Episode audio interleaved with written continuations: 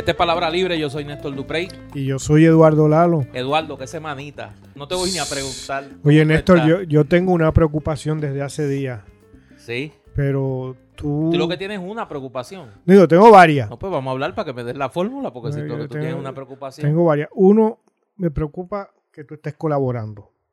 Eh, sí, yo estoy colaborando. Y estás alambrado. Eh, también. O sea que tengo que Sí. quedarme en silencio todo el Eh, episodio. cuida lo que habla.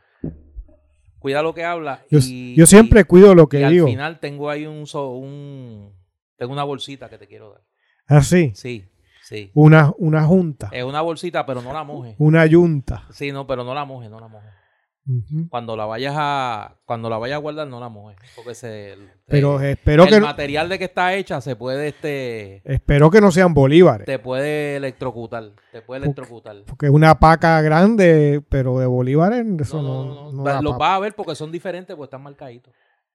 Sí, yo me aseguré para que para que tú este para que no se te pierdan, yo los marqué. Está los bien, marqué, sí, sí, sí. Y tienen un, la bolsa, lo más que me preocupa es que mojes la bolsa. Sí. Porque te puede electrocutar, sí, sí. Es una bolsa este casi casi fosforescente. O sea que tú- que tú estés van a saber que O sea que estás tú estás colaborando. Sí, cola, activamente. Ajá. Activamente, sí, sí, sí, sí. Trato de que la colaboración se manifieste todos los días. Sí, Sí. sí, Y sí. estás en un acuerdo. Bueno, no en un acuerdo, pero lo hago libre y voluntariamente. Ah, sí. Sí, porque estoy eh, sumamente arrepentido. Por convicción. Estoy sumamente arrepentido. ¿De? Eh, pues de no haber colaborado antes. Ok. Sí, sí, ahora estoy. Y de no haber colaborado como debía hacerlo. Como debía hacerlo. Estoy Como, sumamente como Albert arrepentido. Torres. Como... No, no, no, no, no. A otro nivel, a otro nivel. Mm. No, eso es. Eso es este. Titerería. Eso es peseteo, de eso vamos a hablar ahorita. Eh, para seguir la colaboración, este es el episodio 66 de Palabra Libre. En una semana, y fíjate, esto se está convirtiendo ya como en un cliché, pero Es- Ese es el número del diablo. eh, no, le falta un 6. Ah. Es 666. Está este chueco. Eh, pero decir Del diablito. decir cuando comenzamos el episodio que esta ha sido una semana complicada y decir que ha sido una semana activa. De hecho, eh, esta semana continuaron lo que se ha convertido en la novedad de la temporada navideña. La parranda del Joker. ¿eh? La El parranda Joker- federal. El, el Joker, no, porque eso federal puede ser este, este, tú sabes, Food and Drug Administration. No, esta es la palabra del Joker. Pero fíjate, para mí esta semana ha sido de una extraña felicidad. Sí, Sí. como tú estás feliz, y eso sí que es una novedad en la temporada navideña, este, y estamos de parranda, nosotros en Palabra Libre hemos querido, eh, para que no nos digan que somos tan grinch y somos tan amargados y siempre estamos hablando cosas negativas y toda esa cosa, pues tenemos un regalo para nuestros eh, escuchas, tanto los radioescuchas de PAB como los escuchas a través del podcast, y es eh, la parranda de Palabra Libre, eh, una pieza musical que nos ha facilitado muy gentilmente el grupo Cafés, que es quienes hacen la, la cortina de inicio y cierre de este programa. La vamos a compartir con ustedes y obviamente, eh, como es un regalo, van a poder acceder a la página web de Cafés para que la puedan bajar si les gusta, como les gustaba el tema, el tema de inicio y cierre, eh, para que puedan eh, bajarla como ringtone, como tono de teléfono, para que Eduardo no me regañe después en la pausa. Como No, el ringtone es. se, se No sé, también. pero eh, la corrección no tiene que ver con la pureza. Ok. La corrección tiene que ver con la cultura. es un pedazo de una pieza que se llama El Cafetal. Y eh, muy gentilmente el grupo Cafés nos ha ofrecido este pedazo como parranda de palabra Inspirado, libre. en- Inspirado en, en la el- parranda del Joker. el- en el infravirtuosismo de nuestro. ¿Cómo es? ¿Cómo me gusta? Dale. ¿Cómo el- es que tú dijiste? El infravirtuosismo de nuestro alcalde. Alcalde no, es que es el presidente del Senado. Presidente del Senado. Eh, en todo lo que hace, tiene un Digno infra- sucesor de Miliki. ¿Te acuerdas de Miliki? Sí. Que eh, Miliki tocaba el acordeón. Sí. Sí, sí. Y el otro tocaba la trompetita. Ese, eh, la trompeta la tocaba este Fofó. eh, Fofó. Y entonces Gaby, Y este es Be- no, no, Baby. no, porque es una especie de Gaby Fofó del Partido Popular. Sí. Eh, vamos a escuchar la parranda de palabra libre y regresamos para hablar de la parranda, eh, la parranda de los enchaquetados, pero no es la de Moca, la del FBI que estuvo por Guaynabo.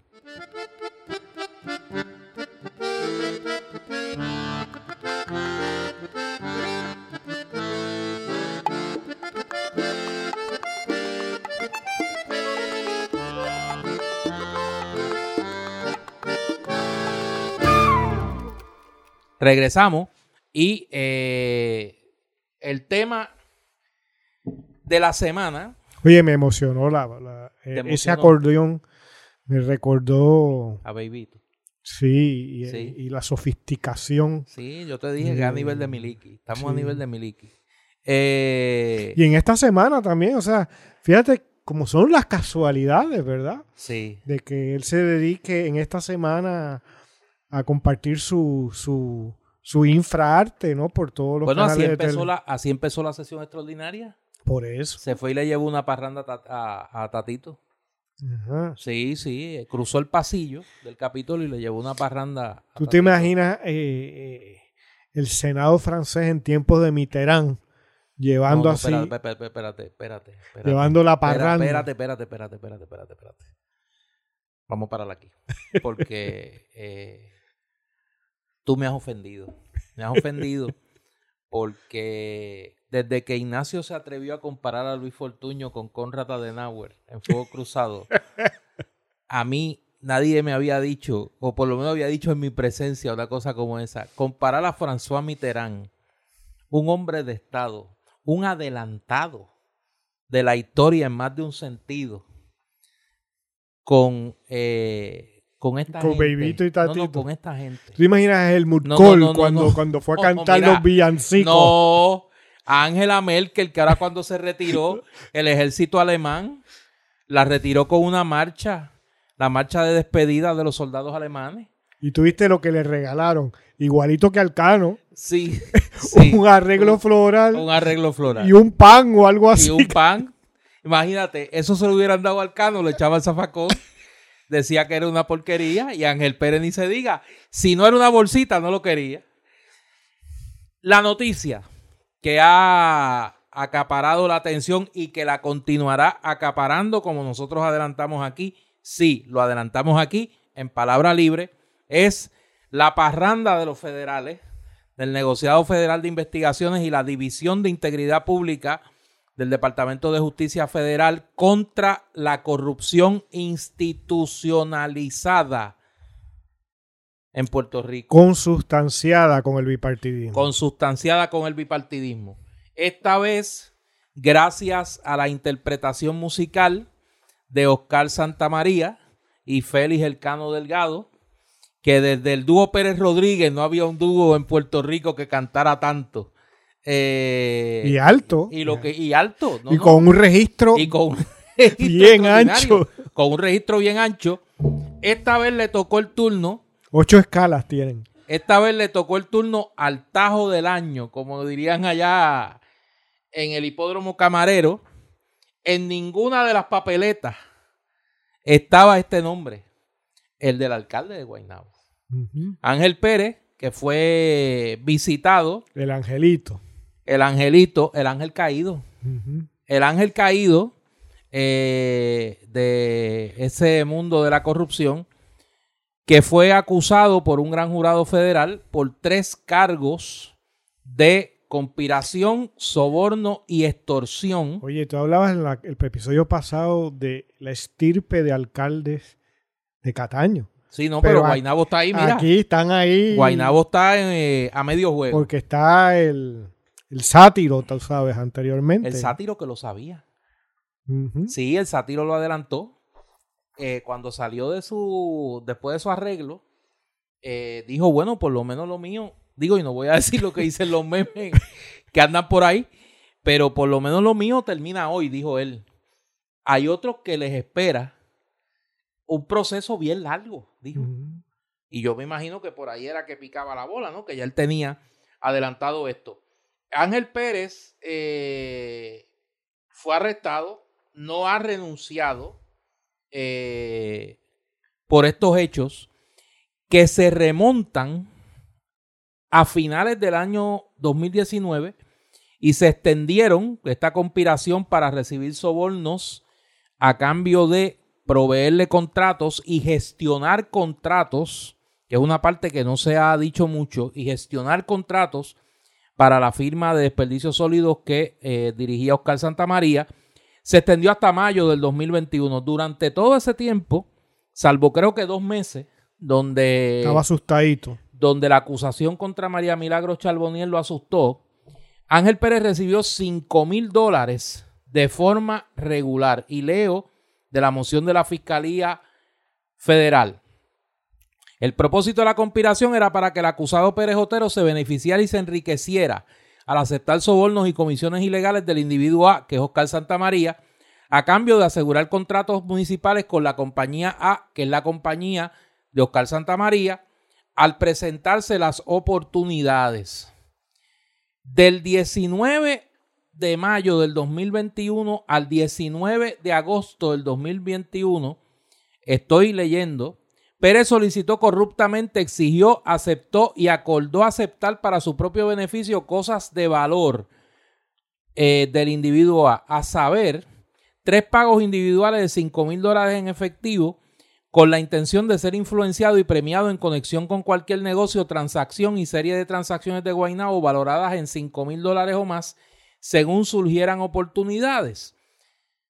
Junto con eh, Ángel Pérez, eh, en, cuando digo junto es en ese, en ese mismo eh, viaje, en esa misma parte de la parranda, En esa madrugada. en esa madrugada del miércoles fue arrestado Radamés Benítez, ayudante especial del alcalde popular de Trujillo Alto, quien era el encargado de las operaciones del municipio, donde se le acusa igualmente, este era más, eh, este era más burdo, óyete este, tenía un patrón de soborno que incluía un acuerdo de pago de 75 centavos por cada casa en que Waste Collection recogiera la basura. Este se graduó bien del Este curso era- de contabilidad. Sí, este era, este era más sofisticado. Eh, sumaban 23 mil casas. Por lo tanto, al final de cada mes, 17 mil. 17.250 machacantes, como dirían allá Por- por en los mes. Por mes. O sea que al año son más de 200 no, no, mil. recibió, recibió 400 y pico de mil dólares Por eso. en pago. Eh, eso ha provocado Oye, un detallito sobre este eh, Radamés Benítez Calona que tuviste un, un ligero olvido. Conviene mencionar a qué partido No pertenece. lo dije, lo dije. Ajá. Que era el ayudante ejecutivo del alcalde popular Ah, bien, bien. de, de Trujillo Popular Alto. como partido No, no, no es pues, popular porque era bien famoso y querido. Es porque pertenece al Partido Popular Democrático. Como partido nuevo popular. ¿no? Exactamente, Este, exactamente. de, de los de Puerta de Tierra. Exactamente. Los coloraditos. Exactamente.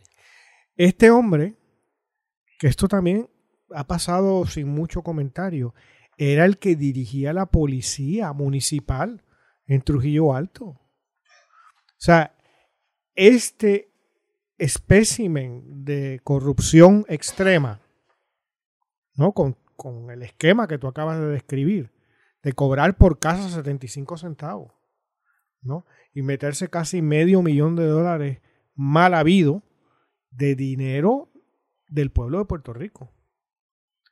Era quien había jurado defender la ley y el orden. Es, si esto es indicativo, y luego hablaremos de, yo quiero hablar un poco de la situación criminal en Puerto Rico más adelante. Eh, si esto es indicativo del aparato policíaco en Puerto Rico, es para, para un crujir de dientes, ¿sabes? Porque es, imagínate tú la fabricación de casos, la persecución, el carpeteo, todo eso es, como dirías tú, pecata minuta. al lado de este esquema de beneficio propio y la perduración en los empleos. Porque este era el que ese alcalde popular nombró a la policía y ahora lo nombró como su vicealcalde. Y esta semana escuchaba a ese alcalde decir que tiene una relación distante con este Radames Benítez. Imagínate tú el descaro. Porque sabe que le están eh, respirando en la nuca. Está bien, pero, pero nadie es estúpido. Ah, no, claro que no, claro que no. ¿Entiendes? Entonces, tratarnos de, al pueblo, de, tú sabes, como que yo no lo conozco. Oye, si es tu vicealcalde, cuando te, cualquier cosa es el que está a cargo. Y mira qué está, eh, a, quién está a cargo, de qué está a cargo. Y si el alcalde sabía, si el alcalde no sabía, mejor dicho, de esta situación, es un inepto también, porque le estaban robando debajo de las narices. Exacto. Yo creo que aquí, obviamente, estamos en una, como ha dicho el fiscal federal, Steven Modrow, en una operación en proceso. Esto es una operación en marcha, donde estos arrestos que se han efectuado eh, son la primera parte, pero no es la única parte de este operativo. Como habíamos adelantado aquí, en palabra libre, son varios los alcaldes y varios los legisladores que están involucrados en este esquema de eh, compra, venta de influencias y eh, intento de eh, defraudar tanto al gobierno federal como al gobierno de Puerto Rico, porque este es dinero que otorga el gobierno federal para el pago de desperdicio sólido. Yo quiero sobre esto hacer un planteamiento que se ha hecho por otras personas, no me quiero escribir originalidad, y que algunas veces ha sonado un poco exagerado, pero no lo es. Eh, hace algunos años, la Asamblea Legislativa de Puerto Rico, promovido por el presidente entonces del Senado, Tomás Rivera Chats, enmendó la ley de municipios autónomos para que uno de los renglones que no tuviese que pasar por el proceso de subasta era el recogido de desperdicios sólidos.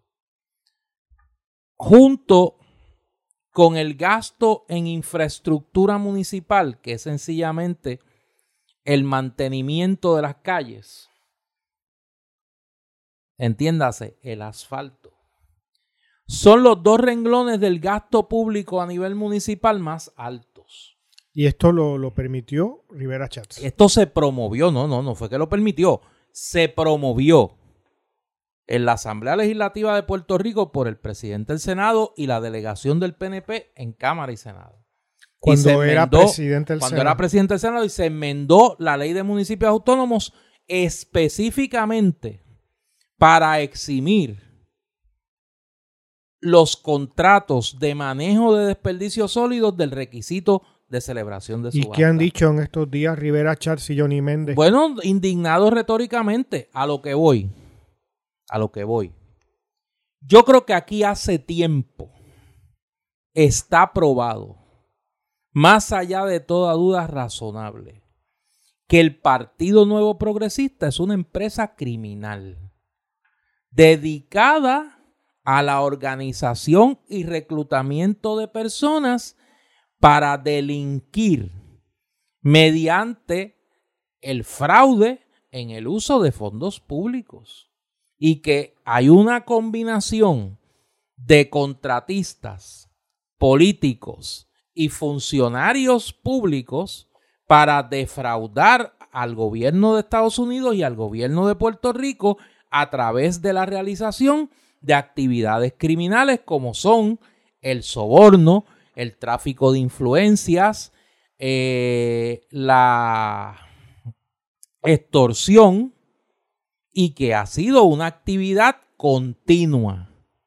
Desde la década de los 90 por lo menos nosotros podemos identificar funcionarios del Partido Nuevo Progresista, funcionarios del gobierno de Puerto Rico, contratistas contribuyentes a las campañas del Partido Nuevo Progresista y funcionarios electos bajo la insignia del Partido Nuevo Progresista que han participado, colaborado, conspirado y efectuado actividades delictivas.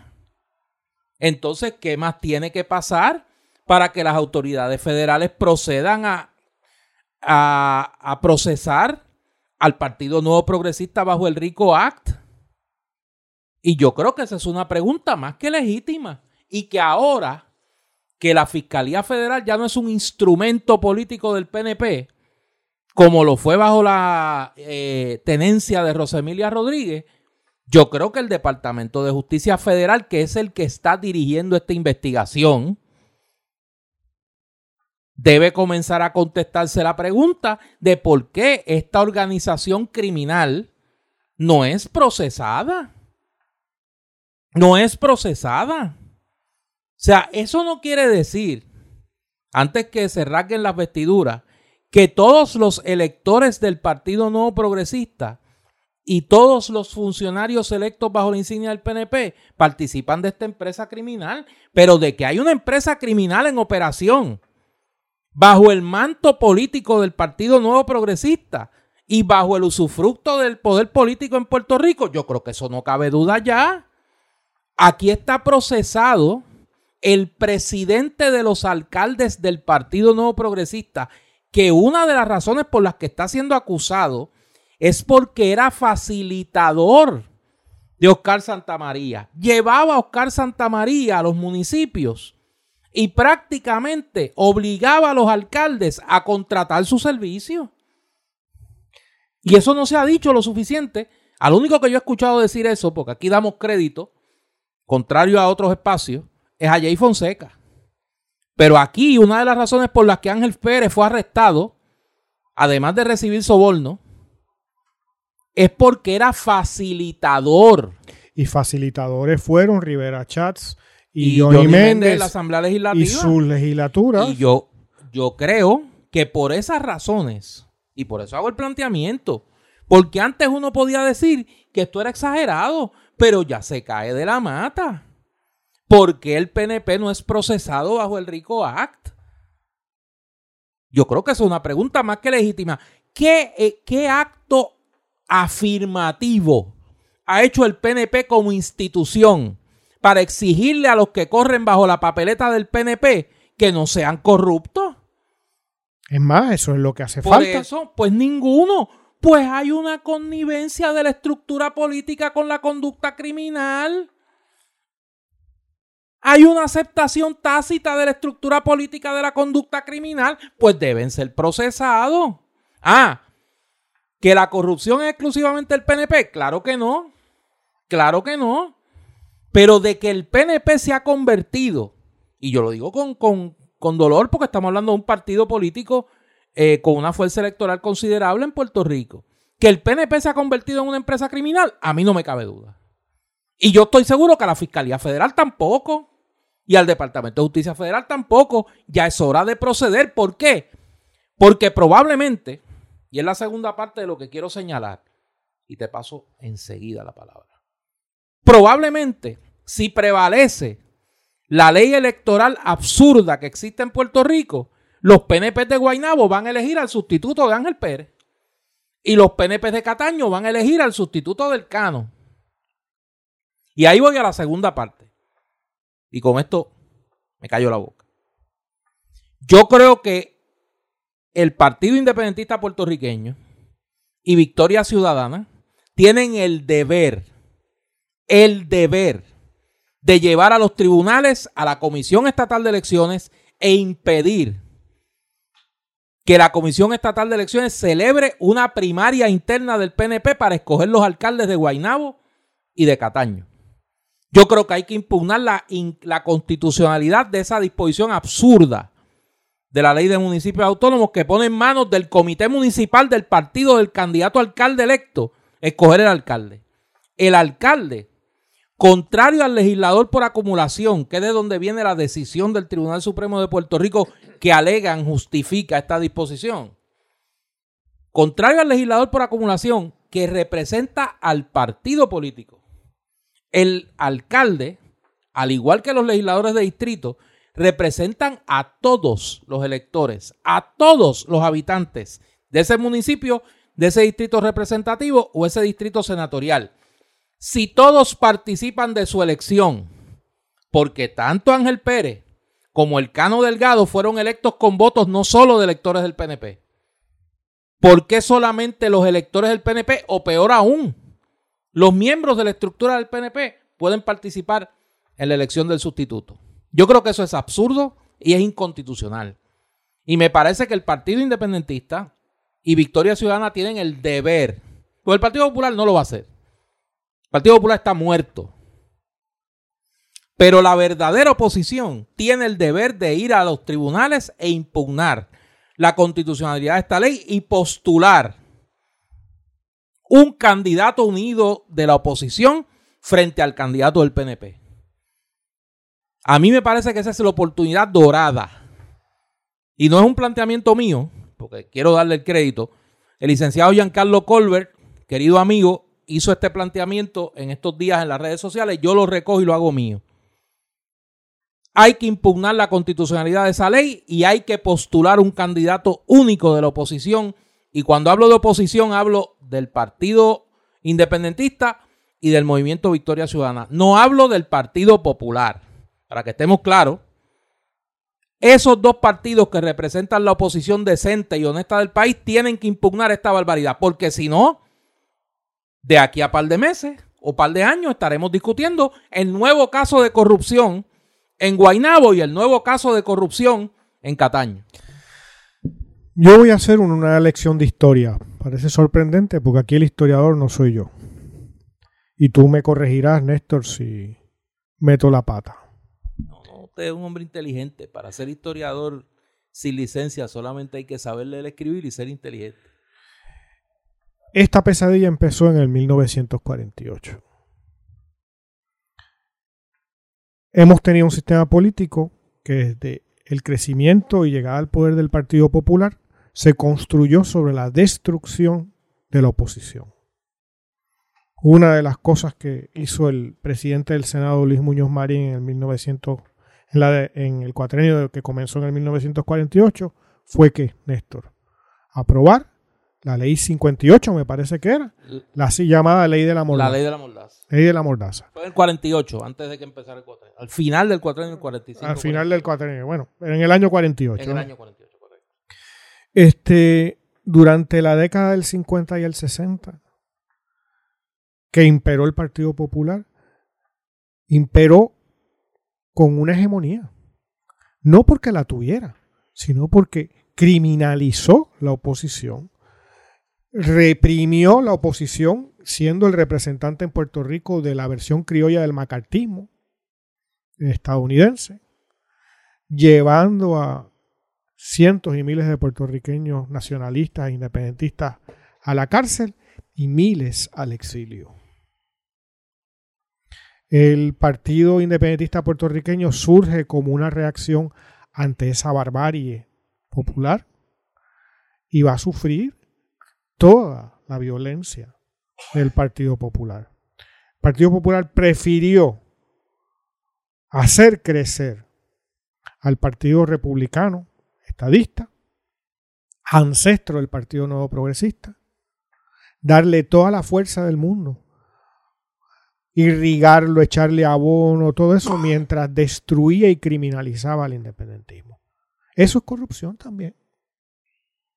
¿No? Y hubo una casta económica que antes que ser PNP fue popular. ¿Por qué? Porque dominaba el Partido Popular. Así llegamos al 1968, en donde justamente por la corrupción del Partido Popular hubo un cisma y se creó el Partido del Pueblo, liderado por eh, Roberto Sánchez Vilella. Y eh, no imperó, se dividió el Partido Popular y contrario a toda expectativa, ganó Luis Ferré y el Partido Nuevo Progresista.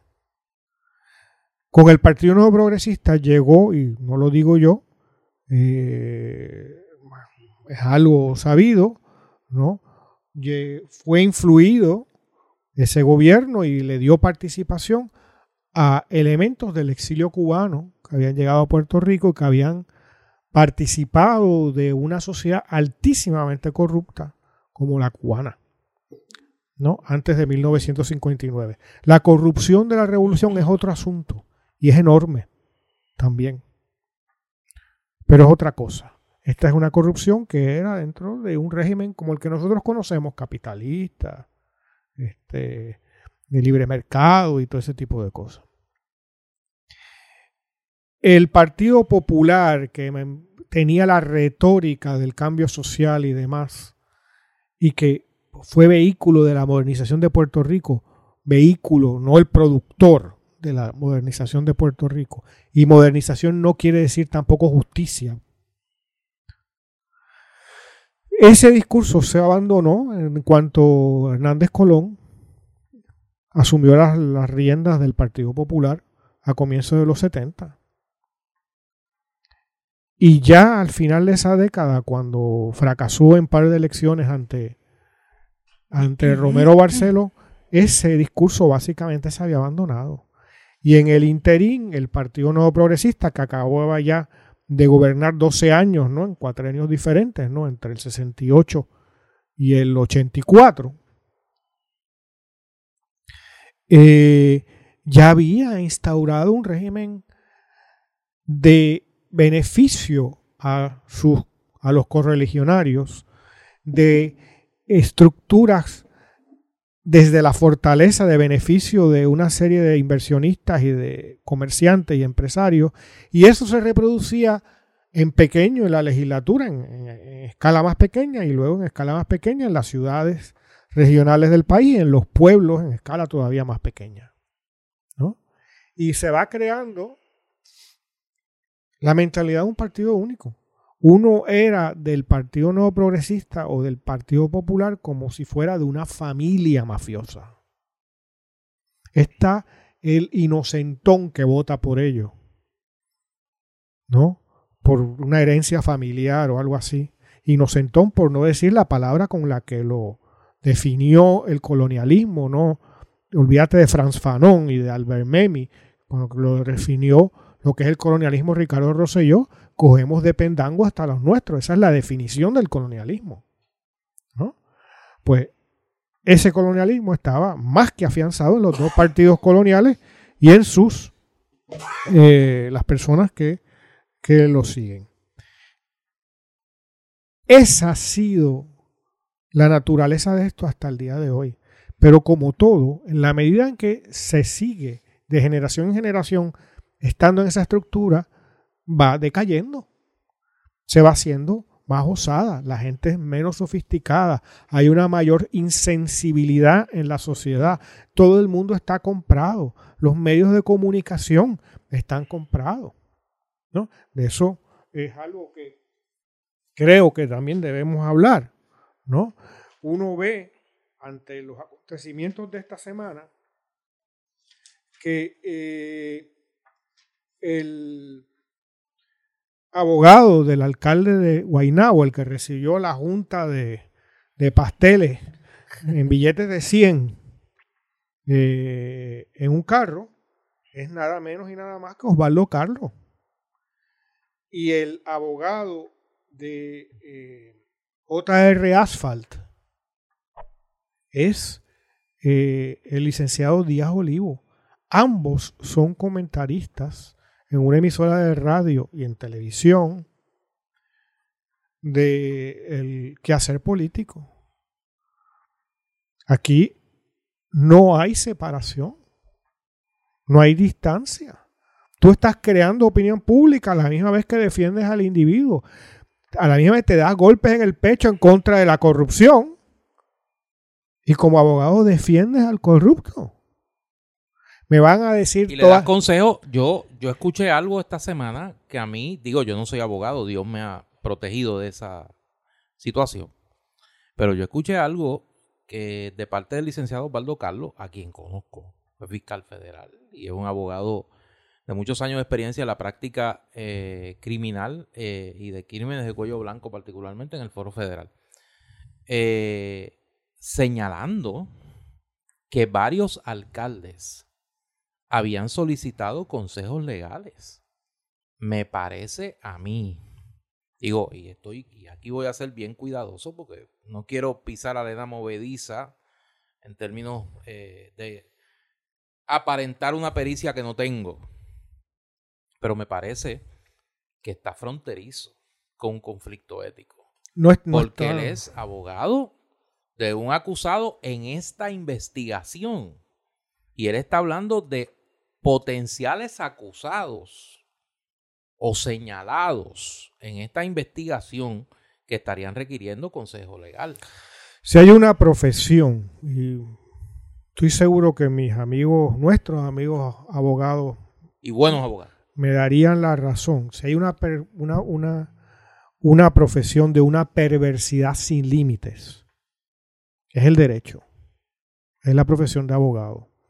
Ante esto que estoy diciendo, que venía diciendo, van a esgrimir la babosería, porque es una verdadera, una verdadera babosería, de que el abogado es como una especie de médico en una sala de emergencia que le llega alguien con un ataque al corazón y lo tiene que el juicio de el juramento de Hipócrates y todo ese tipo de cosas.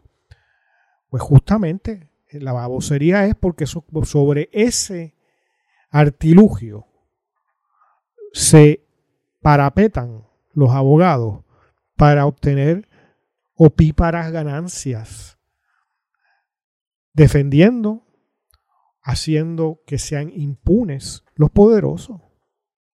Y si alguien tiene más curiosidad sobre esto, los remito a una conferencia que di en la Facultad de Derecho de la Universidad de Puerto Rico hace unos años, que se titula La herencia de Tercites, la herencia de Tercites, y está recogida en un libro que recoge conferencias y columnas y demás que se titula Intervenciones, que lo pueden conseguir en cualquier sitio, en donde justamente eh, analizo la la profesión de la abogacía y su descrédito en Puerto Rico justamente por su asociación íntima con el quehacer político. Eh, hay una complicidad en la medida que esto dura, les digo, ese bipartidismo corrupto construido sobre la eliminación de la oposición y sobre el beneficio a unos sectores económicos particulares, según van pasando generaciones, van ocupando todos los espacios, incluyendo los ciertos medios de comunicación, como es el caso de Díaz Olivo y Osvaldo Carlos, ¿no? Y van a tener toda la, tienen todo lo que acabo de aludir, ¿no? Toda esa, esa retórica falsa de una profesión perversa, que es la del derecho, ¿no? Hay abogados dignos, por supuesto, pero no son eso. Esos no son. Estos son los cómplices del bipartidismo. ¿Dónde, ¿A quién representan esos dos en los medios de comunicación? A ese mismo partido. ¿no? Al Partido Nuevo Progresista. A decir, a esa empresa criminal que debería ser procesado por el RICO Act, como tú dices. Osvaldo Cardo y Díaz Olivo son representantes de esa empresa criminal. ¿No? Escudados sobre eh, una lectura infantil e ingenua de la ética de la, del derecho. Eh, el problema, y, en este sentido también eh, quiero referir a los oyentes al, al blog de la periodista, periodista de verdad, no como otro, Sandra Rodríguez Coto, que escribió sobre esto eh, en el día de hoy, a final de la semana, mejor dicho. Y, me permito citarla, si me lo permite. Pero claro, es eh, palabra libre. No, no, pero tú sabes, hay que, tú sabes que es un proceso de, de anunciarte que voy a leer un texto. Como decía aquel gran líder, eche para adelante. Así lo haré. Y dice Sandra Rodríguez Coto, llevo años denunciando cómo los políticos han comprado y cooptado los medios. He denunciado cómo los abogados y cabilderos han sacado a los periodistas y los pocos que quedan no dan abasto. Yo creo que el público ya debe exigir transparencia en los supuestos analistas políticos, comentaristas y periodistas. Y esto le cabe como anillo al dedo a personeros como Osvaldo Carlos, eh, no me acuerdo cuál es el primer nombre de Díaz Olivo. Carlos Díaz Olivo. Carlos Díaz Olivo.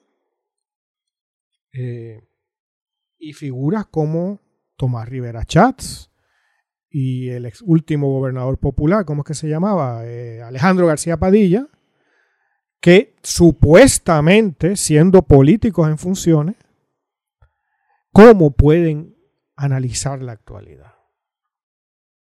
En un programa en donde solo hay un rojo y un azul. Es decir, no existe por lo menos una tercera parte de, del electorado puertorriqueño que los rechazó. ¿No? Entonces, esto es un problema sistémico. Eh, ¿qué, ¿Cuál es el resultado este que vemos de la corrupción, la criminalidad inmune, que, eh, que de los ricos como también de los asesinos, como hablaremos en un rato, ¿no? Pues es el resultado del bipartidismo. Ah, pueden decir, esto pasa en otros países. Pues sí, porque pasa también cosas semejantes, como ese bipartidismo, o violencias, ¿no? De acapararlo todo un sector privilegiado del país en detrimento de la inmensa mayoría del país, ¿no? Y que eso pasa en Venezuela o en Cuba. Pues también, porque pasa lo mismo, gente aferrándose al poder, como sea. Y en ese sentido, la diferencia entre unos y otros son mínimas. Es de retórica, pero no de contenido. Y el Los Ángel Pérez eh, los Radames esto, el Cano y todos los que van a ir saliendo y, todo, y todos los que, van a salvar el pescuezo, porque van a salvarlo, y aún el Cano, algún, habrá ahí alguno que se salva. Muchos, seguramente. y el Cano negoció. y, el, y el Cano va a salir con un, una mano de pintura nada más, tú sabes. Eh, va vendió a todo el mundo, como tú dices, cantó súper bien y, va a estar en la libre comunidad próximamente. Tranquilito. Tranquilito y disfrutando de lo que se llevó. ¿No? Pero ese es el resultado de esa sociedad abandonada, sin proyecto, es el bipartidismo. Eh, y finalmente, Néstor, y me eh, apoyo totalmente lo que dices sobre eh, la labor ciudadana que debería hacer la oposición recogida en Victoria Ciudadana y el Partido Independentista puertorriqueño de buscar la posibilidad de que esas elecciones que han sido diseñadas así justamente para poder sustituir dentro del mismo partido, es decir, mantener el esquema de corrupción. Claro. En el caso de que se le chispotea a alguien, claro. como pasa continuamente, Fíjate que se ha convertido, y déjame hacer una, no, no, una a lo, que, a lo que plantea. Fíjate que se ha convertido en un recurso para anticipar quiénes van a ser los próximos que se va a llevar la guagua de la parranda del Joker. El moverse rápidamente a solicitarle a las legislaturas municipales, como pasó en el caso de Cataño, el nombramiento y aprobación del nombramiento de un vicealcalde. Para que cuando ocurra lo inevitable haya un vicealcalde que asegure obviamente los intereses del alcalde saliente y segundo se convierta legitimado por este mecanismo antidemocrático y absurdo de sustitución en el alcalde, entre comillas, electo. Mira, Néstor, esto es estructuralmente exactamente lo mismo. Yo sé que eh, hay pique en el ejemplo.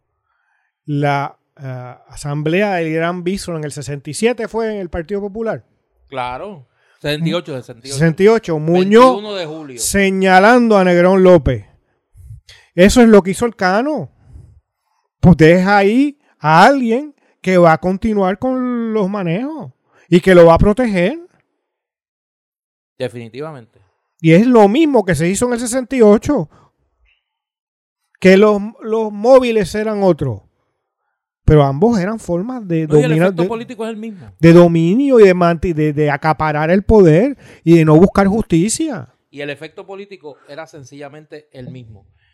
Mira, este caso, este, esta saga, esta semana pique y se extiende, así que antes de continuar, eh, vamos a hacer nuestra pausa cultural, Sí, ¿no? que es justa y necesaria, porque si no nos ahogamos aquí Ver otros colores en también. el estiércol de la ciénaga y ver otros colores y... eh, Mira, allí en Bambola deberían prohibir el rojo y el azul. no, Tú- de, Bambola te voy a hablar. que Tienen que hay poner cosas a- interesantes eh, y que ponen a pensar. Hoy, hoy, hoy va a ser menos, o- o- hoy tenemos menos espacio para, como diría doña Evelyn, para la chacota, porque hay una situación que se da, da a conocer en la prensa en estos días y que, y que eh, ha producido una reflexión eh, sobre esto, ¿no?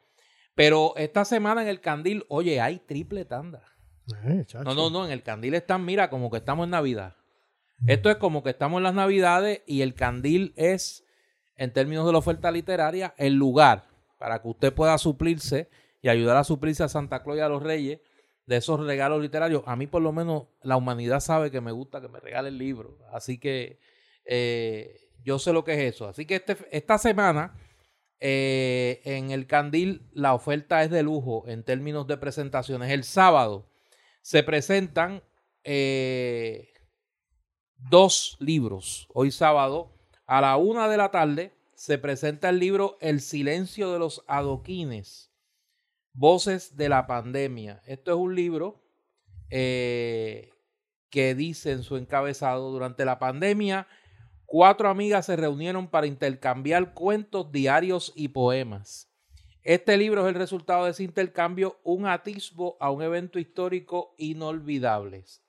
El silencio de los adoquines, voces de la pandemia, se presenta a la una de la tarde. Y a las tres, eh, un libro interesantísimo, es producto de una, eh, eh, de una tesis doctoral escrita por la doctora María Reyes Medina. Se derramará sangre azul una psicobiografía de Guarionex Candelario Rivera, que fue aquel policía eh, que eh, mató a varios de sus compañeros de trabajo Mm. allá para el 2015.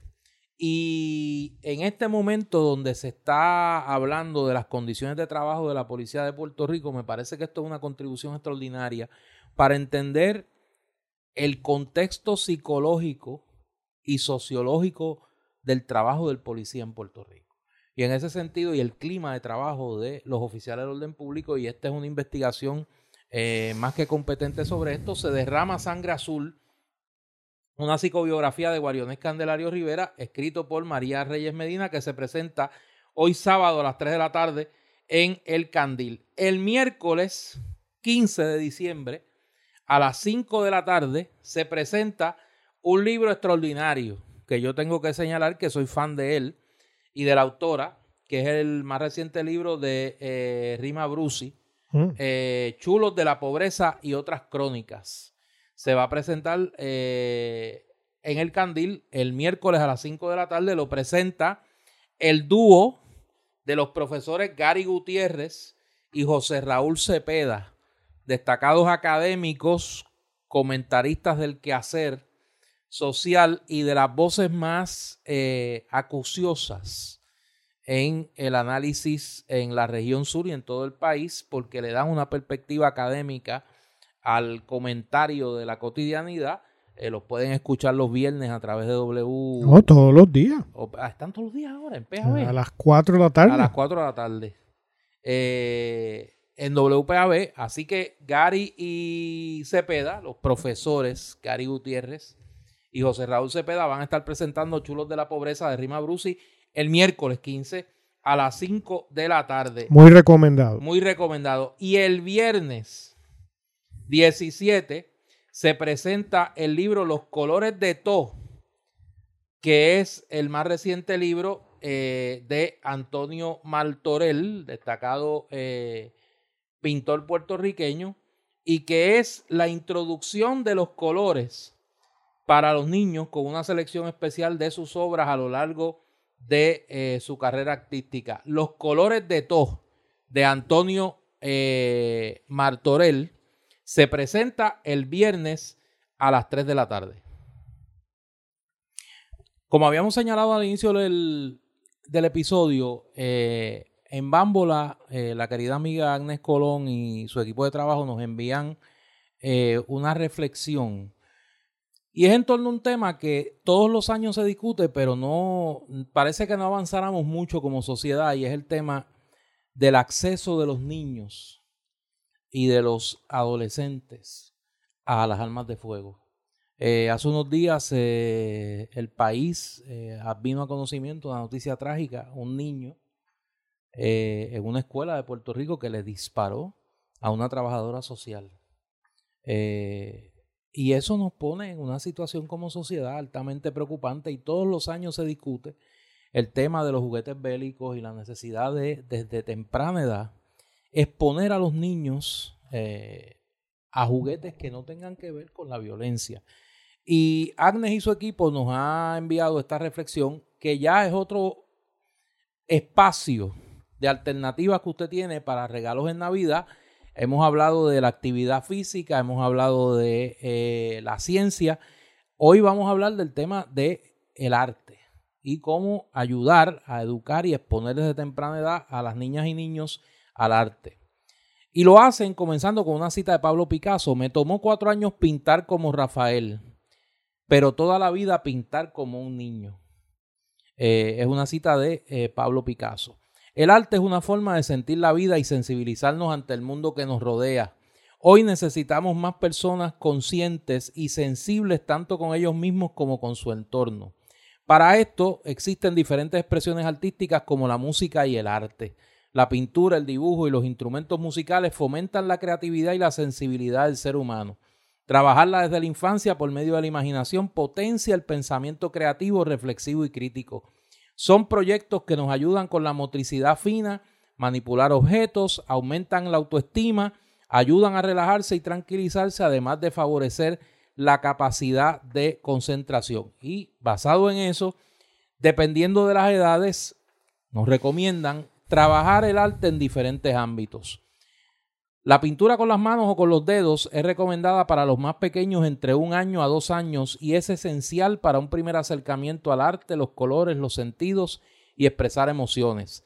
A la edad de tres años comienzan a utilizar pinceles, crayolas, lápices. Para esto se pueden integrar pizarras con caballetes tanto de piso como de mesa.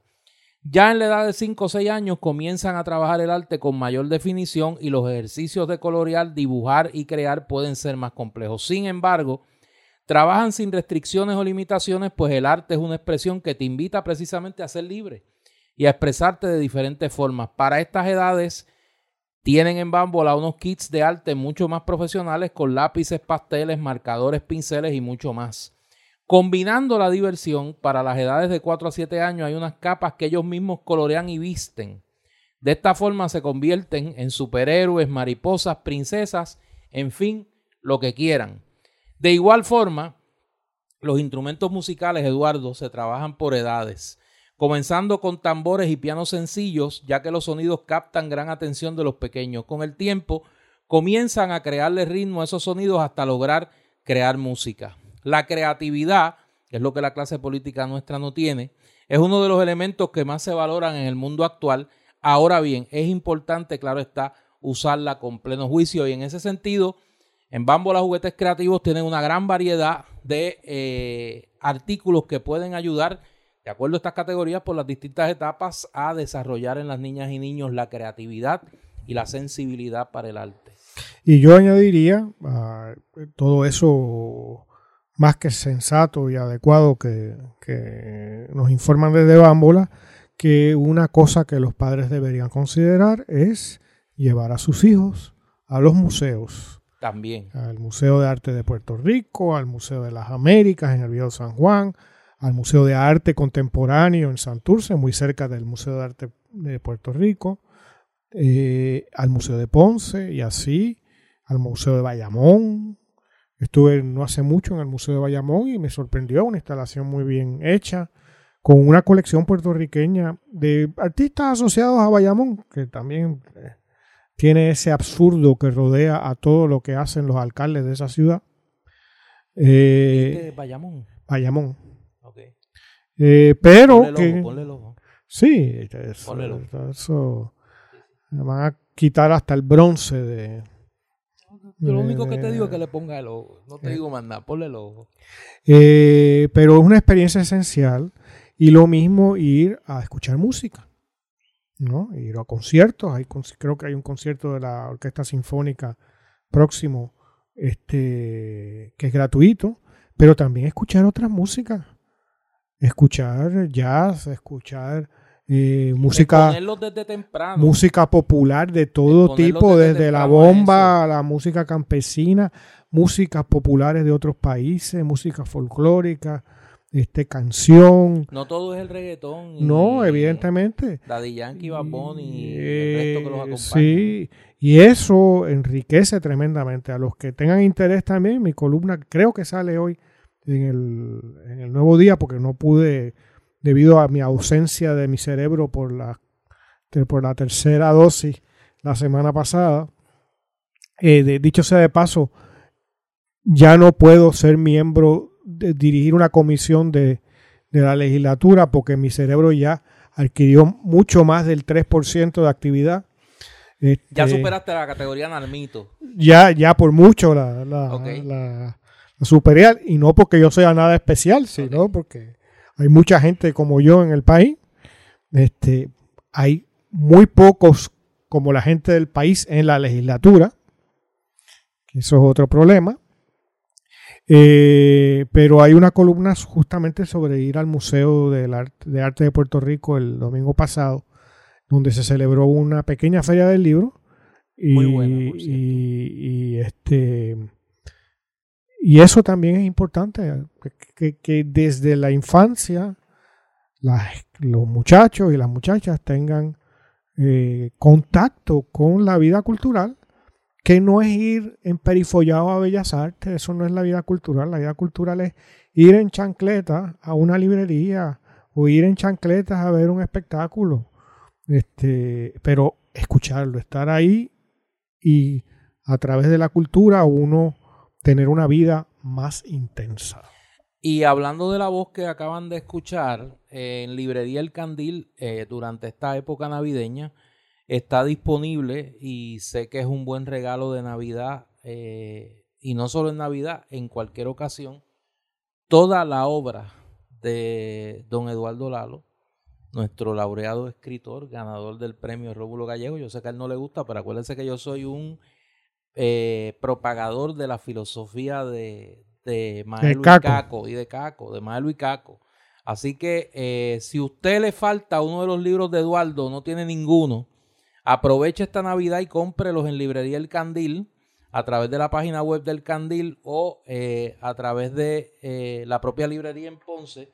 Y a lo mejor logramos montarle un llorado eh, a Tamara y a Luz Nereida, a todo el equipo, y hacemos una venta a la lística navideña para la obra de don Eduardo Lalo. Y hablando de la filosofía de Ismael y Caco, antes de volver a la ciénaga, para mí esta semana es una semana muy feliz porque eh, sale a la luz un trabajo en el que tuve la dicha de colaborar junto con otro grupo de académicos eh, en el Centro Interamericano para el Estudio de las Dinámicas Políticas de la Universidad Interamericana Recinto Metropolitano. Y es un libro que le hace justicia a una de las figuras más olvidadas y más valiosas de la historia política puertorriqueña del siglo XX y me refiero a don Gilberto Concepción de Gracia. Este martes a las 6 de la tarde en el Teatro de la Universidad Interamericana, Recinto Metro, se presenta el libro Gilberto Concepción de Gracia, líder de la libertad, escudero de la patria. Es un gran libro en más de un sentido. Es un eh, tomo de 1200 páginas eh, que tiene una cantidad de ensayos académicos testimonios y documentos sobre la vida de quizá el líder independentista más exitoso electoralmente eh, en nuestra historia, que es Gilberto Concepción de Gracia, fundador junto con otras y otros puertorriqueños del Partido Independentista Puertorriqueño. digo que es un gran libro en más de un sentido porque además de su calidad, es un libro bastante grande. Ya lo verán los que lo adquieran. El libro va a estar, ya está disponible. Eh, está disponible en la librería del recinto metropolitano de la Universidad Interamericana y en Cupey. Y también está disponible tanto en eh, Librería Laberinto, en el Viejo San Juan, Librería Norberto González y Casa Norberto, como en el Candil eh, en Ponce. Es un libro que me parece que de los que hemos editado en el centro es el más completo, es el más plural, es el más eh, académico. El menos popular. Eh, no es popular y yo creo que le quita al centro el, el San Benito de que era un centro exclusivamente dirigido para eh, alumbrar la ruina historiográfica del Partido Popular eh, y uso a, arruinar, eh, alumbrar la ruina porque es una, es una frase de un poema. y en ese sentido me parece, y yo por lo menos me siento más que satisfecho de ese gran trabajo. En mi caso particular tengo dos contribuciones en ese libro. Una, una entrevista a Rubén Berríos Martínez, presidente del Partido Independentista Puertorriqueño, sobre su relación con Gilberto Concepción de Gracia y un ensayo sobre eh, Concepción de Gracia durante la década de los 60, particularmente su campaña a la gobernación, la única vez que don Gilberto aspiró a la gobernación de Puerto Rico en 1964 y todo el debate que se va a dar en, esa, en esos años eh, con el movimiento pro independencia, las discrepancias al interior del PIB, el planteamiento socioeconómico de, del PIB de esa época que dista mucho de lo que va a ser el PIB posteriormente. Y eh, esperamos que el libro tenga la acogida que su eh, calidad merece. Así que es un gran trabajo, me siento más que contento con él y pues, repito, se presenta este martes a las 6 de la tarde en el Teatro del Recinto de la Universidad Interamericana allá en Coupey. Me imagino que luego lo presenten en librerías. Y... Se va a presentar en librerías luego de la época navideña eh, y se va a presentar en el Colegio de Abogados. Mm.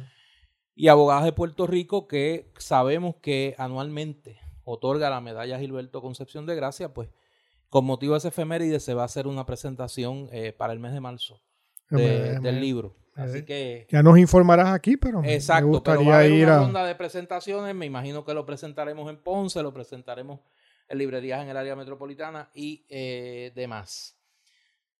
Junto con el tema, ya bajando otra vez a la ciénaga, junto con el tema del de, eh, alcalde de Guaynabo y la saga de la basura, y también en más de un sentido, el tema de la basura, eh, esta semana hubo dos determinaciones de las comisiones de ética de Cámara y Senado que tienen que ver con legisladores de la oposición al PNP. En el caso de la Cámara de Representantes, eh, la Comisión de Ética emitió un informe contra la representante del Movimiento Victoria Ciudadana, Mariana Nogales, donde se le imputa haber omitido eh, de manera eh, consciente información sobre sus haberes a la Oficina de Ética Gubernamental en el informe que tiene que someter. Como reprimenda, como castigo, se le impuso una multa de eh, 5 mil dólares, que ella entendió que era mucho. Solicitó que se le bajara a 500 dólares. La Comisión de Ética rechazó ese planteamiento. Eso es una reduccióncita. No, era un poquito. Sí, ella quería un descuentito. De 5 navideño, navideño. Ella quería un descuento de Navidad. Eh, y la Cámara, por unanimidad, decidió aprobar el informe de la Comisión de Ética eh, inmediatamente el Departamento de Justicia solicitó el expediente. Bien, Néstor, tú sabes, perdona que te interrumpa, pero son estas cosas que me vienen a la mente.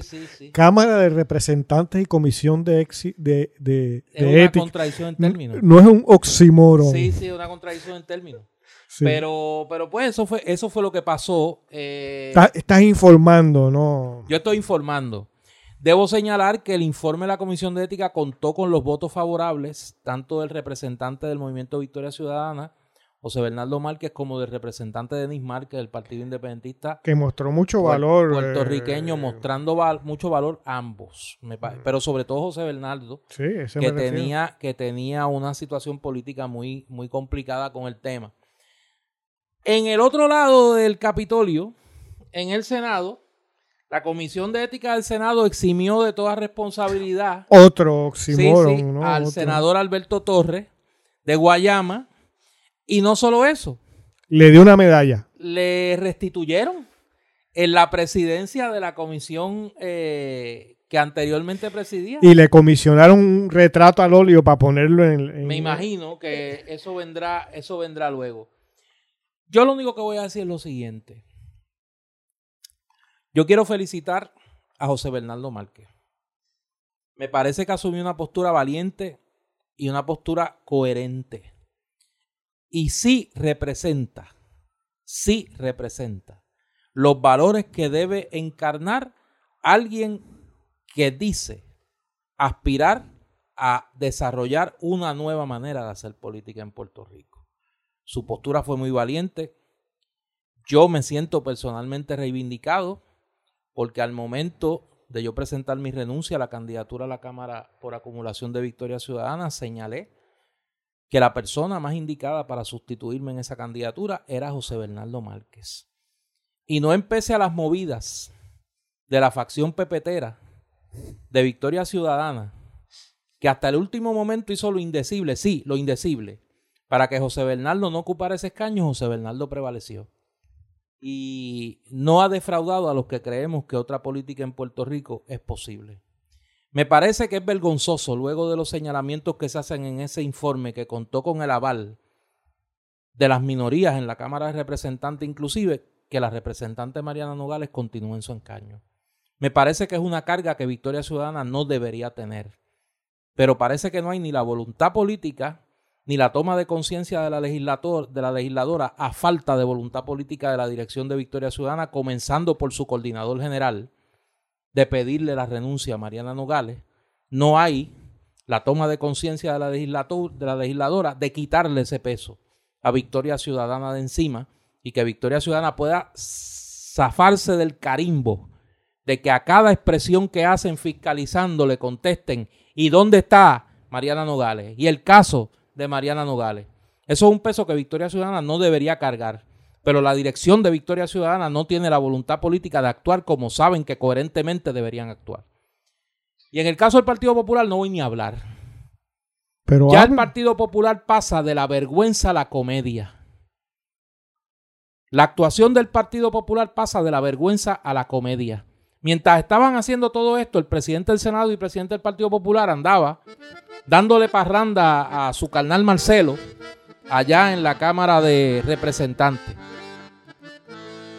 Yo me pregunto, y yo sé que Eduardo me va a decir lo que me dice siempre, ¿hasta cuándo los populares van a, van a soportar ese ridículo? ¿Hasta cuándo? ¿Hasta cuándo la gente decente que todavía milita en ese partido va a soportar ese ridículo? ¿Cómo es posible que este individuo, que sus propios empleados fueron los que se querellaron en el Senado, haya salido por la puerta ancha y entonces lo premien, devolviéndole la presidencia de la Comisión Legislativa? A mí me parece sencillamente increíble y es otra losa más en el ataúd del Partido Popular? Eh, Néstor, pues es que la pregunta es, ¿ese hasta cuándo ya está tarde?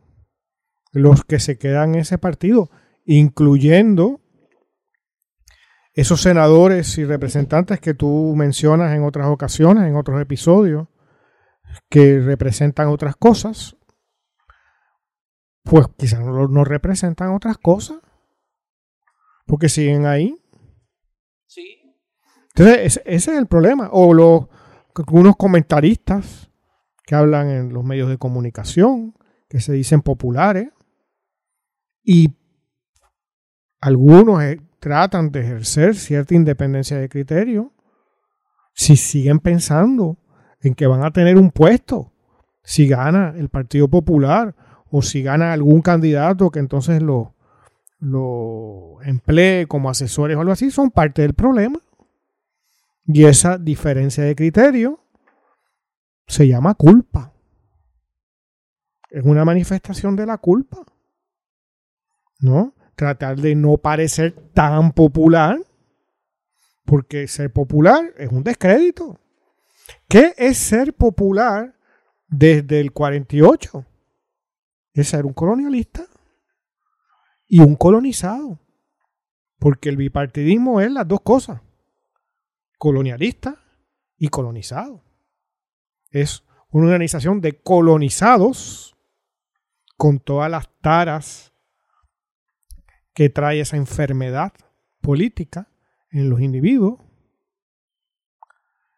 Y son colonialistas porque son los representantes, cuando no los esbirros, de la política colonial estadounidense en Puerto Rico, empezando por el tan llevado al bronce Luis Muñoz Marín, ¿no?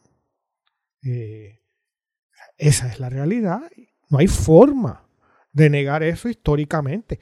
Tú lo puedes negar por oportunismo, porque tú eres un carrerista dentro del Partido Popular y así lo han hecho generaciones de populares. En las primeras una o dos generaciones, el grado de negación se, se transformaba en panegírico, en la creación de una historia alterna, imaginada, sobre la grandeza de Muñoz Marín y la generación de sus... Eh, eh, lo que lo acompañó ¿no? en esas primeras etapas de creación del Estado Libre Asociado son todas figuras de barro, porque eran colonizados y colonialistas. ¿Qué pueblo del mundo no ensalza la obra de colonizados y colonialistas? En primer lugar, el primero que no lo haría es Estados Unidos. Y ya vimos lo que le hizo Kennedy a Muñoz y a todos sus atláteres. ¿No? lo resolvió suavecito, eh, cultivándole el narcisismo a Muñoz Marín, con una medallita y una recepción allí en Casablanca, y, y se acabó el asunto. El pez mordió el anzuelo. Y es doloroso, sobre todo para gente que ha sido por generaciones. Eh, personas asociadas a ese movimiento político. Yo sé que tiene que ser y ha sido doloroso para ti, pero siempre hay un final. Y ese final está ya más que atrasado. No hay que hacerse miembro de ninguna de las otras organizaciones para uno ser digno. Pero hay que romper. Este, es un ridículo constante. Y la fantasía de pensar de que porque Washington haga una locura, de pronto se pueda revivir eh, la mitología del Estado Libre Asociado y que haya la oportunidad de que salga de las cenizas y, eh, algún candidato quemado, ¿no? Eh, para, de cara a las próximas elecciones es fantasía. Y aparte están dándole la espalda a la historia. Y la historia en Puerto Rico, por primera vez en muchas décadas, me parece que está yéndose adelante. Yo creo que sí también. Y estos se están quedando atrás. Y atrás no solo quedan los olvidados, quedan los marcados para siempre con la ignominia de haberse hundido con los corruptos. Y eso es lo que es el Partido Popular. Es otro partido de la corrupción en Puerto Rico. Y el ejemplo de este señor, eh, mal llamado senador y honorable y todas esas basofias que igual que los abogados, justamente porque muchos son abogados, ellos mismos crean para justificarse y para defenderse de los actos que, que, hacen en su propio beneficio. Eh, el caso este de Albert eh, Pérez, ¿no? Albert Torres. Torres, perdón. es más que elocuente. Y así infinidad de otros casos que están consignados en el, récord. Otro caso, como el que señalamos en el episodio pasado, de el proyecto Fatulo de Bahía Urbana, se está cosiendo, y este es más, más serio, porque apunta a la posibilidad de un contubernio o conflicto de interés en el círculo cercano del gobernador de Puerto Rico. Ayer viernes, la periodista Sandra Rodríguez Coto, en su blog en blanco y negro con Sandra, dio a conocer una foto del gobernador Pedro Pierluisi cortando la cinta de la inauguración de un, de un consorcio de nombre Corcoran Group este grupo, Corcoran Group, es, eh, pertenece al empresario John Paulson, un empresario de ley 2022. Lo curioso del caso es que un grupo de eh, socias se han unido a Paulson para ayudarlo en su gestión de bienes raíces y este grupo está encabezado por Blanca Eve López, que es nada más y nada menos que la esposa del hijo del gobernador de Puerto Rico, Michael, Michael Pierluisi. O sea, es la nuera del gobernador de Puerto Rico. Esta, este consorcio va a vender la propiedad de Paulson de acuerdo a la información que provee Sandra, que ubica en un terreno de alto impacto costero, lo mismo que en Rincón, en una zona del condado donde ya el mar ha penetrado. Eh, que está vendiendo el pescado bombao. Exactamente. Lo interesante de esto es la asociación de la nuera del gobernador y por ende el hijo del gobernador ex secretario del DACO, Michael Pierluisi. Eh, y por ende, la familia del gobernador. no, no, a la al resto de la familia voy a mí. Eh, junto con este empresario, John Paulson, que es uno de estos mercenarios de la ley 2022. Esta información se da a conocer en medio de señalamientos cada vez más crecientes de la influencia que tiene en la toma de decisiones en la administración del gobernador Pierluisi, su hermana Cari Pierluisi y el esposo de esta, Andrés Guillermo hijo, Andy Guillermo. A tal punto que en la conferencia de prensa donde se anunció el grupo de trabajo anticorrupción del gobierno federal, se le preguntó al fiscal federal sobre si el Departamento de Justicia Federal estaba tomando nota del claro conflicto de interés que implica que la hermana del gobernador, que no es ni una funcionaria electa, ni una funcionaria nombrada a un puesto de la rama ejecutiva, tenga acceso a información que obviamente compartirá con su esposo, que es a la vez un reconocido cabildero y gestor de intereses privados frente al gobierno de Puerto Rico. A eso ahora hay que añadirle el trabajo de Rialtor de la nuera del gobernador con John Paulson. Es decir, la familia Pierluisi ha construido una empresa que se beneficia de su cercanía a la información por el hecho de que el gobernador de Puerto Rico es hermano, suegro cuñado, primo en el caso del primísimo de Rincón, de toda esta familia. Y yo creo que el gobernador debe de explicar El gobernador debe de explicar hasta qué punto su familia se está beneficiando económicamente de su condición de gobernador. Repito, ninguno de ellos, ni funcionario electo, ni funcionarios nombrados a la rama ejecutiva. ¿Por qué señalo esto? Porque ninguno tiene que rendir informes a la Oficina de Ética Gubernamental y ninguno está sujeto a las restricciones y reglas de la Oficina de Ética Gubernamental.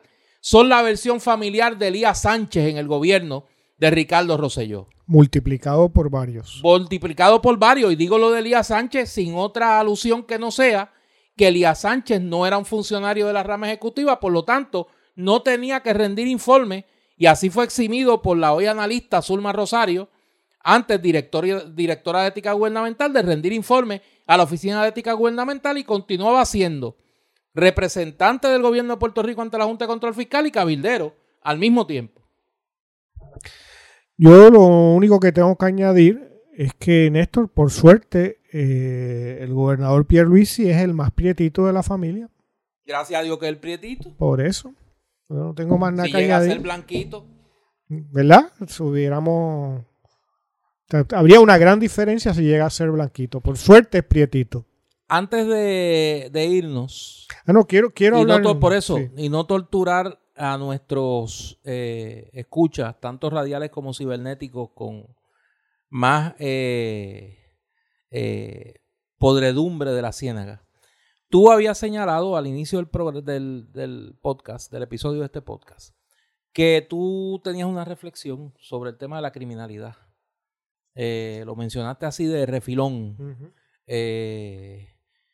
Esta semana muchos recibimos un video sencillamente espantoso de la masacre de Sidra, donde un grupo de jóvenes fueron asesinados, eh, varios de ellos parece que vinculados al bajo mundo, y se une a una serie de hechos delictivos en las últimas semanas en Puerto Rico que apuntan a un recrudecimiento de la violencia en las calles del país.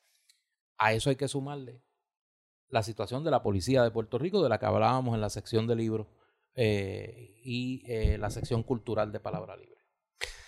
Sí, Néstor, eh, temo que sigamos en la, ciencia, en la ciénaga sí, ¿no? por unos minutos finales de, este, de este episodio. Pero quiero comentar esto, ¿no? Porque y tiene relación con lo que hemos hablado, porque vivimos en un país de la impunidad, una impunidad generalizada que por un lado está entronizada en los, niveles más altos de esta sociedad, ya sea política o empresarial, como estamos viendo. ¿No? Eh, los Oscar Santa María y, el Cano y todo esto, que algunos caen, pero se han beneficiado y a lo mejor después de cumplir con pena mínima, van a gozar del dinero mal habido. Pero eh, hay una verdadera plaga de asesinatos y crímenes en Puerto Rico. El video de, al que tú haces referencia que circuló esta semana es eh, horroroso, ¿no? Sea lo que sea, sean del bajo mundo, lo que fuera, son tres muchachos jovencísimos que uno ve el proceso de estar tranquilamente ahí frente a un negocio y en cuestión de segundos, literalmente, está en el piso agonizando y luego llegan dos o tres de los esbirros y los ametrallan mientras agonizan en el piso y los liquidan. Esa gente es, fue hija, hermana, tuvo padre, madre, abuelos. Independientemente de sus asociaciones o no, son, siguen siendo seres humanos y cada muerto es un ser humano que tuvo hijos, padres, etc. Yo de ver eso, y, tengo tres hijos, eh, y sé de, ¿no? de cuán cerca puede ocurrir una situación tan trágica como esta y que en muchos casos caen inocentes, ¿no? Eh, que están sencillamente ahí, a lo mejor tomándose una cerveza o lo que fuera, y llegan los esbirros que ametrallan a mansalva y se llevan al que sea. Ante esto, hay unas estadísticas que aparecieron en la prensa al final de esta semana que son más que dramáticas. La policía reporta que solamente ha esclarecido de todos los asesinatos que se han cometido a lo largo del 2021, es decir, de este año que ya está llegando al final, que me parece que son más de 500, solamente ha esclarecido el 19%. En otras palabras, el 81% de los asesinos o de los que han cometido asesinatos han quedado en la impunidad. ¿No? No se, no se han resuelto. En San Juan, que es donde han ocurrido más, solo se ha esclarecido el 12%, es decir, 7% menos. Solo 15 casos de 124. Y en Bayamón, donde es el segundo pueblo con más asesinatos, solo se han esclarecido el 16%, es decir, en ambos casos por debajo del eh, promedio a nivel nacional. En el caso de Bayamón, solo 14 de 87 casos.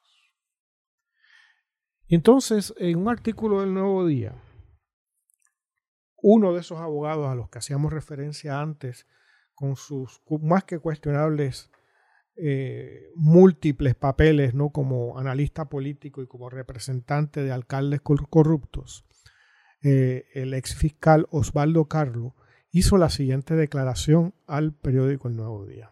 Y le cito. El ex fiscal Osvaldo Carlo vinculó el bajo esclarecimiento de asesinatos con la falta de una división de inteligencia robusta, como la que recordó existía hace varias décadas antes de ser eliminada por su rol en los eventos del Cerro Maravilla. Y tras, y tras revelarse que fue la responsable de levantar las famosas carpetas o expedientes de personas por sus afiliaciones políticas. Entonces, para resolver la criminalidad, eh, la mente antiprivilegiada ¿no? de este señor lo que propone es revivir otra organización criminal de la policía. Porque los eventos del Cerro Maravilla no fueron eventos del Cerro Maravilla, es terrorismo de Estado, en donde se asesinaron a dos muchachos de la edad de los del video de, que vimos esta semana, con la diferencia que eran dos inocentes que fueron a una manifestación política que supuestamente la constitución defiende a cualquier ciudadano de ir. ¿No? Y que un aparato político que era el PNP, al que él pertenece, a lo largo de toda su vida, y del que ha sido cómplice, ¿no? Asesinó. Entonces, ¿en qué cabezota cabe algo como esto? El grado de simpleza mental, por no llamarlo de otra forma, de algunos de estos figurones es dramático.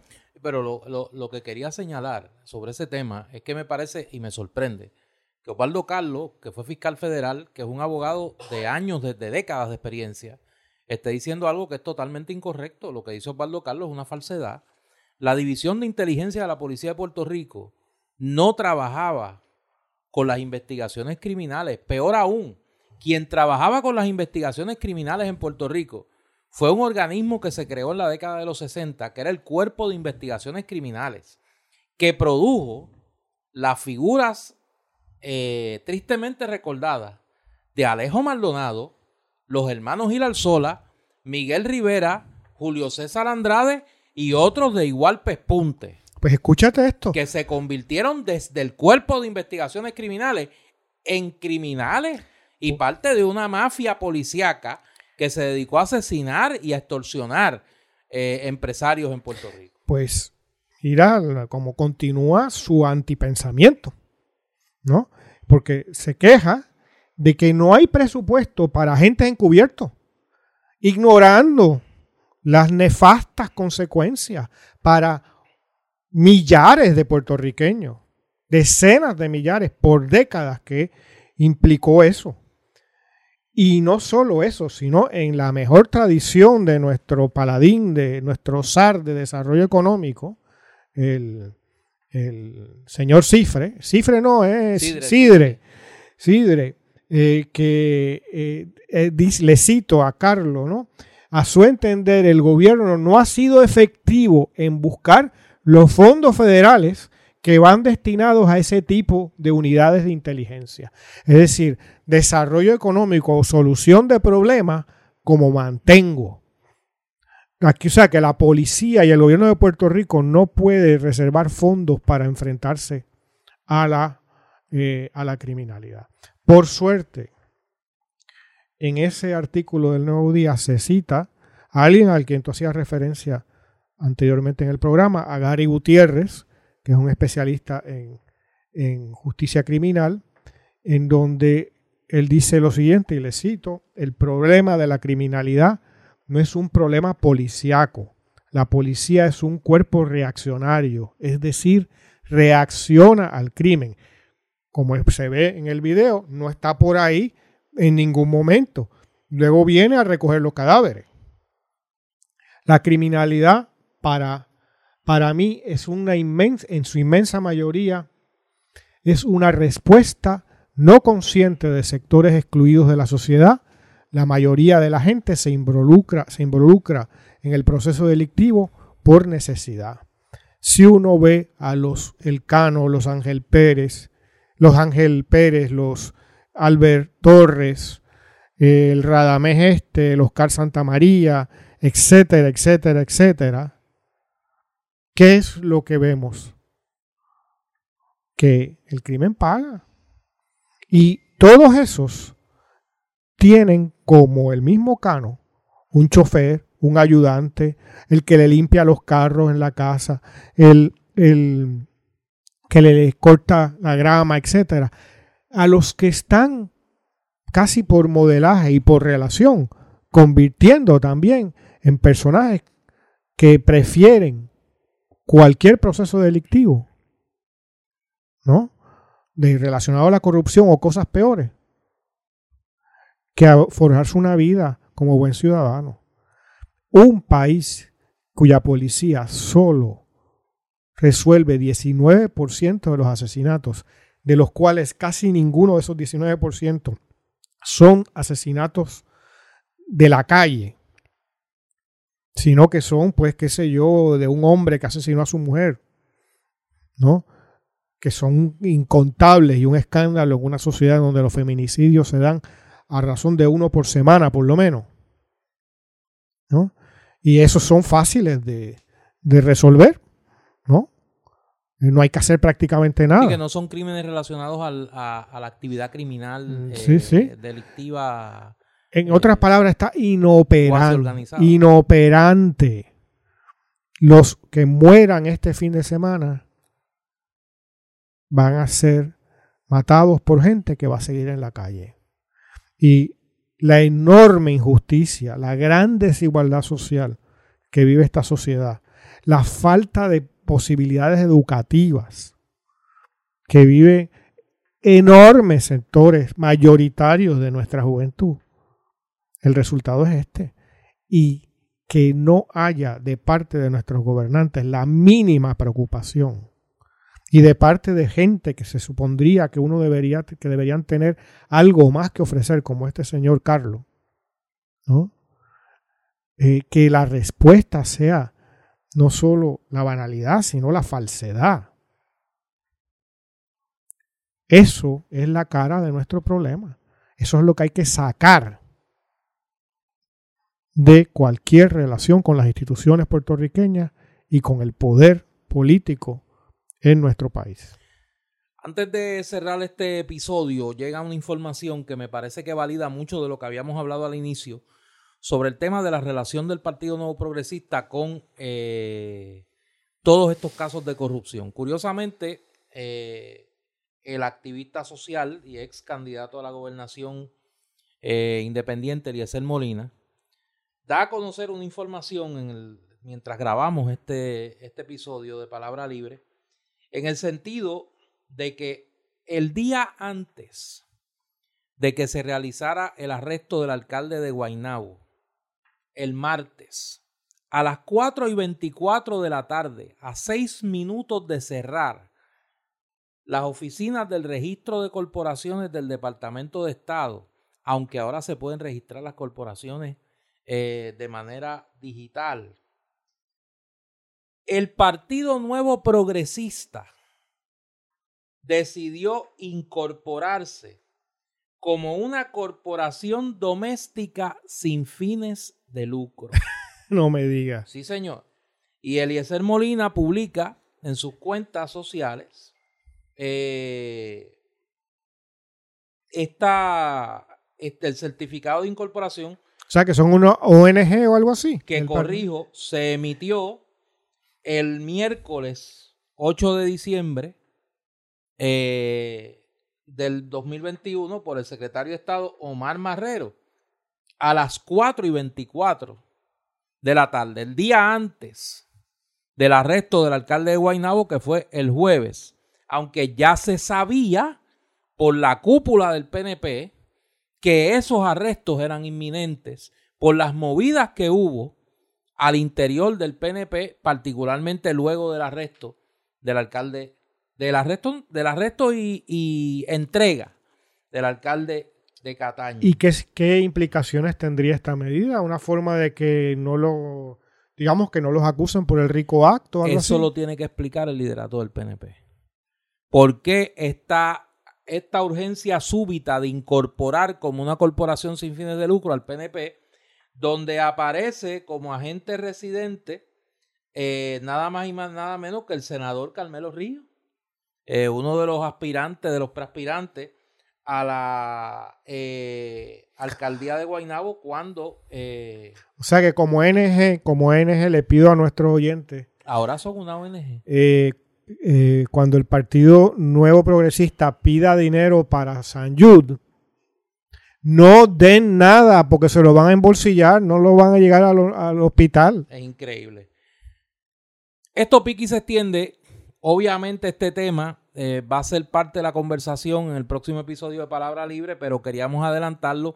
Tiene mucho que explicar. Me parece que hay que felicitar a Eliezer Molina por hacer esta denuncia pública y por todo lo que está haciendo para denunciar y señalar eh, la corrupción en el país.